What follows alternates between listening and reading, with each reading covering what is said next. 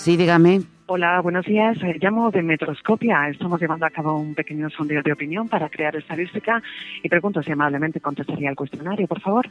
Pues eh, mire, es que estoy un poco ocupada. Estoy preparando ahora mismo un podcast, 616 escaños, aquí en la redacción del, del país. ¿Va a ser mucho tiempo? No, si ambas vamos a hacer son dos minutos y medio que le robo nada más. Bueno, pues venga, adelante. Pues es muy generosa, muchísimas gracias. Nada, usted. Antes, eh, necesito Por cierto, confirmar me algunas hace- cosas. Dígame. Me hace mucha ilusión, nunca me habían llamado para una encuesta. Ah, pues me alegro que lo reciba gratamente. Es muy amable, gracias. A usted, dígame. Antes necesito confirmar que está censada y tiene derecho a votar en elecciones generales. Sí, sí, sí. De acuerdo. ¿En qué provincia está censada, por favor? En Madrid, De acuerdo. ¿Me puede indicar su edad, por favor? 55. Pues antes de comenzar y para su tranquilidad le indico que siguiendo las normas de calidad de Metroscopia y del Código Europeo de Opinión e Investigación de Mercados, la encuesta puede ser grabada para calidad, pero sus opiniones son confidenciales, anónimas y nada más que para conformar una estadística. Gracias y comenzamos.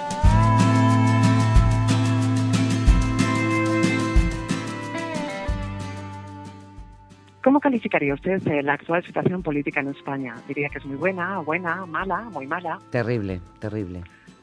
Vale, terrible, ¿cómo lo podríamos Bueno, terrible. Mala, muy mala. Mala, mala, bueno, ya lo ve usted cómo están. Nada, a la gresca todo el día, mal, mal. De acuerdo, indicamos que mala. Como sabrá usted, el próximo 28 de abril se celebran elecciones generales en España para elegir un nuevo parlamento. ¿Acudirá usted a votar? Seguro que sí, probablemente sí, probablemente no, seguro que no. No, no, seguro que sí, seguro que sí. Seguro que sí. De acuerdo. ¿Ya tiene decidido su voto? Pues no, la verdad es que no. Estoy, No, no estoy tiene. dudando, no lo tengo claro. Vale. ¿Entre qué opciones estaba usted dudando, por favor?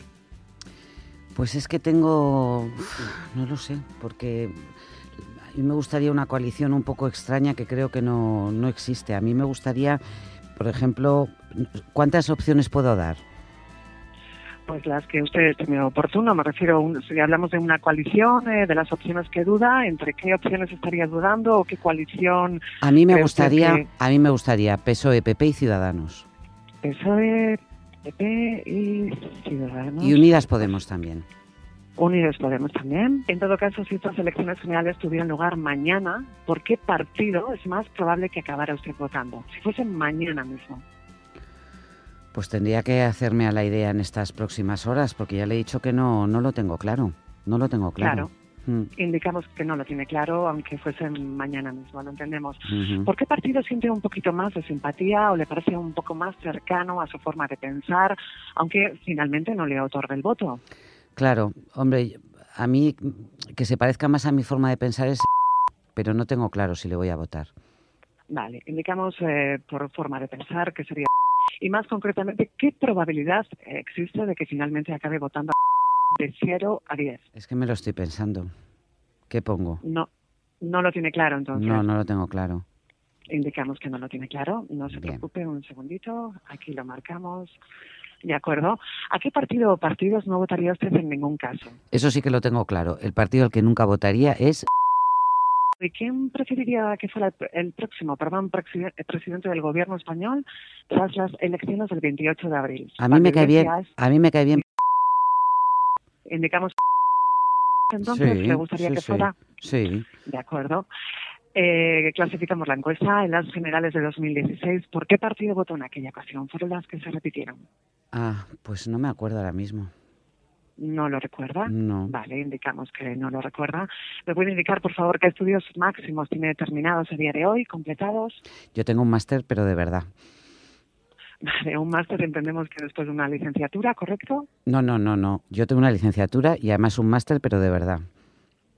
Vale, indicamos esto. Actualmente usted trabaja, es pensionista, parada, estudiante, trabajo doméstico no remunerado. No, no, estoy, estoy trabajando y ahora mismo además estoy haciendo un, un podcast y sí me lo pagan. De acuerdo. Y eh, llegamos a la última pregunta. Cuando se habla de política, generalmente se utilizan las expresiones izquierda y derecha. Le pido que dibuje una escala imaginaria de 0 a 10 con todos sus números. En el 0 colocamos, por ejemplo, las ideas de extrema izquierda, en el 10 las de extrema derecha. Ideológicamente, entre 0 y 10, ¿en qué punto de la escala se situaría usted? Pues em, yo creo que soy una mujer de centro. Yo me sitúo en el 5. En un 5. Muy bien, pues hemos llegado al final del cuestionario. Le doy las gracias en nombre de Metroscopia por su tiempo y amabilidad. Que tenga un bonito día. Ah, no, no, no, no, un momentito, un momentito. Dígame. Em, ¿le, puedo, ¿Le puedo hacer unas preguntas a usted?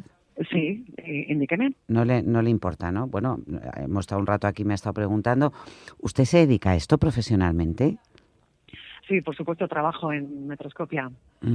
¿Y lleva mucho tiempo haciendo encuestas? Pues eh, no llega a los dos años. En, en junio hará dos años. Ya. ¿Y la gente contesta el teléfono amablemente cuando, cuando llama y le pregunta? Porque claro, el voto es secreto. Hay gente que no le gusta contar a quién va a votar o qué líder le gusta. Claro, pues eh, encontramos de todo. Al otro lado del teléfono encontramos personas que realizan la encuesta y en, en ningún momento eh, manifiestan su voto.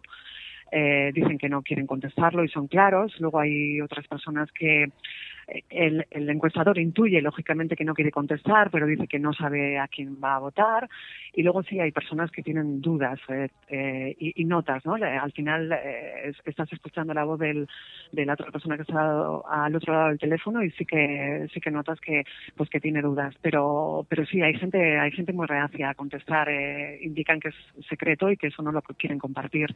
Y, ocurre a veces que alguien se define ideológicamente, por ejemplo, muy a la derecha y luego eh, dice o, o recuerda que votó a partidos de izquierda o viceversa. ¿Eso pasa o no? Sí, por supuesto que sí. Eh, no es lo habitual, pero sí sí que pasa y, y es cierto que nos estamos sorprendiendo. De, pues, es, eh, por ejemplo, cuando volvíamos a hacíamos la pregunta del voto anterior de 2016, hay personas que han cambiado radicalmente de voto, de, de- han pasado de un extremo al otro. Ocurre en menor medida, pero sí ocurre. Y una, y una pregunta, ¿hay gente que discute de política con, con usted cuando les llama por teléfono? Sí, sí, sí. Hay personas que sí, sí, que se enfadan con nosotros incluso, como podemos preguntarle tal cosa, o, o que aprovechan para eh, para decir todo lo que piensan y que a lo mejor pues no, no pueden eh, hacerlo en la familia o no pueden hacerlo entre las amistades y aprovechan para, para, para contarte qué es lo que piensan y cómo se tendría que gobernar el país y qué tendría que ocurrir. Esto ocurre mucho, sí, sí. O sea que hay llamadas que en vez de durar tres minutos acaban durando media hora o qué? Por supuesto que sí. Y claro, desde aquí tienes que estar muy educado, intentando llevarlo, pero sí, tienes, hay, eh, o sea, hay muchas, la, inmensa mayoría no entiende la dinámica de, una encuesta, ¿no? De que es un- como un test. Entonces, eh, hay personas que sí, que dedican su tiempo, y luego hay personas que están en su casa, personas mayores, que te cuentan cuando yo era joven y qué me pasó, y es muy curioso eh, lo que te encuentras al otro lado. Ya, porque al- alguna vez la han insultado. Sí, a mí y a todos mis compañeros, sí. ¿De Hay personas que insultan, personas que cuelgan directamente, que te dicen que como le llamas a estas horas, que están durmiendo la siesta, que como... Hombre, hombre, hombre, perdón, es que eso, eso es que mínimo, o sea, llamar a la hora de la, de la siesta, me parece que eso es un pecado capital, al menos en este Claro. país. es un pecado capital y así lo recibimos, pero con mucha educación y una sonrisa, pues bueno, pues eh, colgamos y y nada, eh, pues lo que lo que digo, vas metiendo toda esa información en una bolsa que, que no te haga daño, ¿no? Muchísimas gracias por contestar estas preguntas y muchísimas gracias por hacerme una encuesta electoral. Pues nada, muchísimas gracias a usted por haberme dedicado su tiempo, haber colaborado con la encuesta y por haber querido saber un poquito más de nosotros. Gracias. Gracias, un saludo, hasta luego.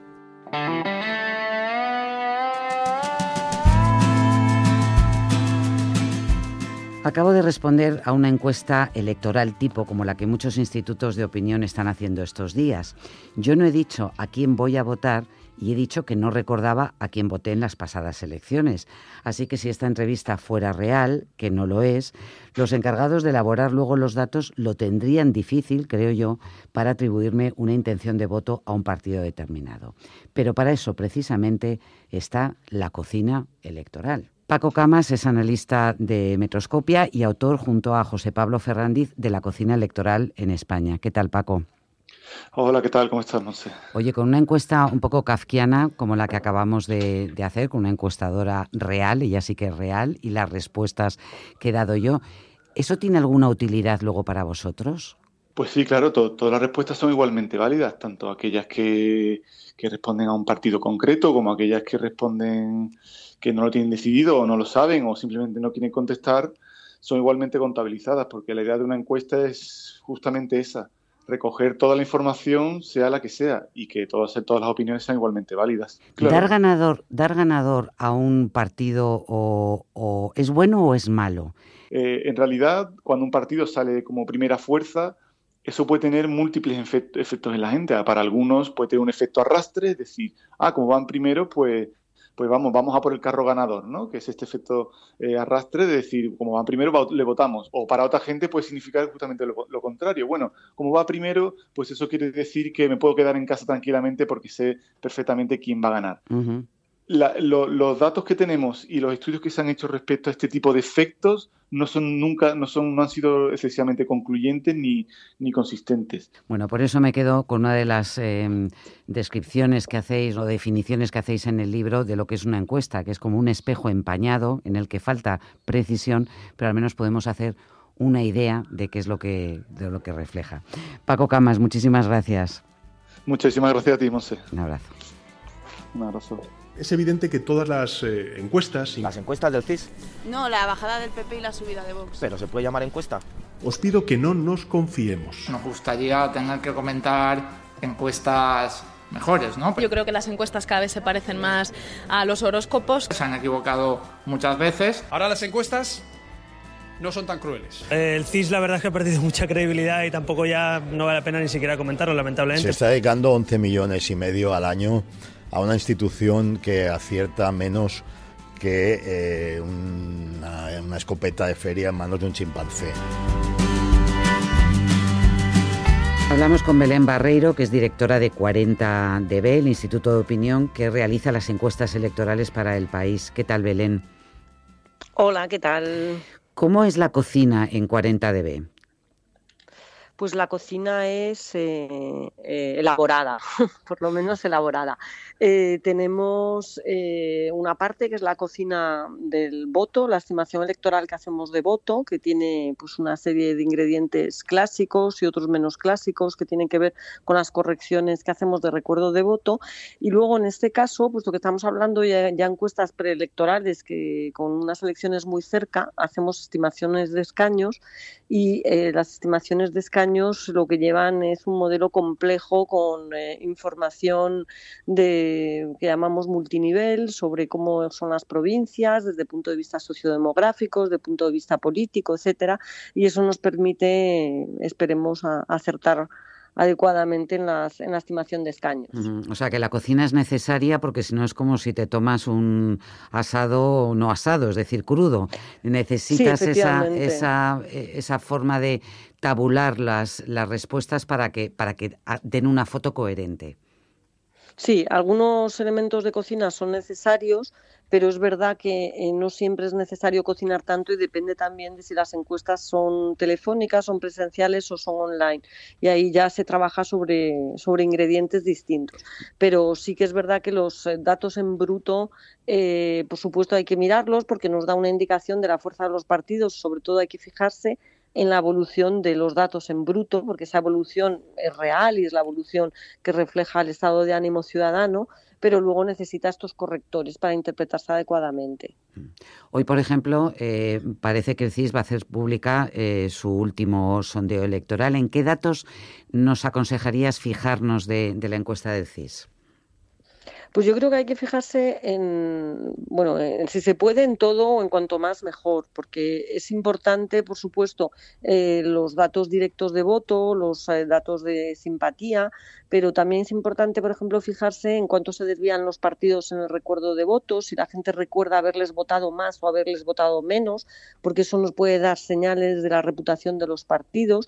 Y también hay que fijarse en qué es lo que le preocupa a la gente, porque el CIS no olvidemos que eh, tiene ahí un indicador indicador, cada mes eh, pregunta a los ciudadanos por sus principales eh, preocupaciones y esto es un indicador magnífico que nos va diciendo pues cómo los españoles, por ejemplo, hace año y medio estaban menos preocupados por la inmigración y hoy lo están más, como los españoles hace 10 años estaban poco preocupados por la clase política y hoy lo están mucho y cómo han estado a lo largo de toda la historia de la democracia, yo diría, preocupados por el paro. Y es una información eh, muy importante para tener en cuenta dónde están, cómo están esos estados de ánimo. Belén, ¿y tú crees em, que los sondeos influyen más a los ciudadanos o a los políticos? Yo creo, diría casi más a los políticos, que les ponen o nerviosos o entusiastas. Eh, creo que a los ciudadanos eh, hay, hay mucho estudio sobre ello, les influye poco y les influye en direcciones opuestas. Es decir, hay personas que se animan a votar al ganador, hay personas que se animan a votar a, un, otro partido porque a ese partido creen que les puede ir peor y, al final el efecto neto de esas, eh, de esas influencias mutuas, eh, eh, digamos que se cancelan y, podríamos decir que casi tienen poco efecto. Antes he realizado una entrevista tipo telefónica, pero las vuestras, las de 40 dB, son online. ¿Eso qué te, te, aporta? ¿Qué te aporta? ¿Qué te resta? ¿Cuál es la ventaja de hacer este tipo de encuestas? Pues tiene muchas ventajas. Eh, la primera es que nos permite utilizar fotografías y vídeos y eso ayuda al entrevistado porque en un momento dado, pues si queremos preguntar, por ejemplo, por la valoración de candidatos, pues en nuestro caso va apoyado de, una fotografía del candidato, ¿no? Que si el candidato es muy conocido no ayuda, pero si no es tan conocido sí que es un sí que es un apoyo, ¿no? Luego nos permite hacer encuestas más largas porque por teléfono, eh, pues bueno, pues las encuestas adecuadas eh, suelen durar unos 10 minutos. Eh, nosotros en 40dB tenemos encuestas que llegan incluso a durar eh, una hora y media y que se lanzan en bloques y que se contestan no de golpe, sino poco a poco y que permiten indagar sobre asuntos muy, muy diversos. ¿no? Entonces, en ese sentido se parece a la encuesta presencial, que es una encuesta que permite también eh, respuestas más pausadas y respuestas eh, más tranquilas, ¿no? Y luego la ventaja del online es que al no haber entrevistador, pues está muy demostrado que en las encuestas online se miente menos, porque digamos que como no hay efecto entrevistador, eh, lo que hay es una pantalla eh, que puede ser de móvil o puede ser de ordenador, el ciudadano contesta con más confianza, ¿no? Tiene menos reparo a decir de verdad lo que piensa. ¿Me quieres, decir, ¿me quieres decir que ante una pantalla del ordenador yo miento menos que ante alguien, que una persona humana que me habla? Así, ¿eh? Sí. Así es. Entonces, lo que nos ocurre es que nosotros, por ejemplo, tenemos en las preguntas menos no sabe, no contesta, porque los ciudadanos eh, les da menos reparo decir las cosas. Y, por ejemplo, en asuntos delicados donde sabemos eh, que históricamente se, se miente más, como es la política, o por ejemplo cuando se habla de sexo, pues está demostrado que las encuestas online ayuda, no es que creen un clima de confianza, porque hablar de confianza con una máquina es difícil, pero digamos que a uno le cuesta menos desnudarse y ser sincero ante una máquina. Bueno, no te creas, Google sabe mucho más eh, de nosotros que nuestras propias parejas, por ejemplo, ¿no? eso es cierto, sí. Belén Barreiro, muchas gracias y suerte. Muchas gracias. Con vuestras predicciones. Suerte. Perfecto, gracias.